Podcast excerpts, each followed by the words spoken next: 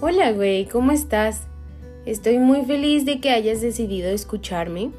Quiero explicarte por qué este es un espacio libre y seguro para todo aquel que se siente defraudado, decepcionado, triste, motivado para seguir viviendo, porque la verdad es que la vida en este momento es bastante extraña y a veces no escuchamos ni encontramos las respuestas a las constantes preguntas que tenemos diariamente.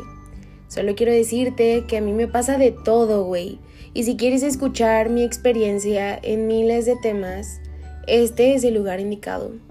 Te quiero un chingo, aunque no nos conozcamos aún, y te agradezco por haber escuchado mi podcast.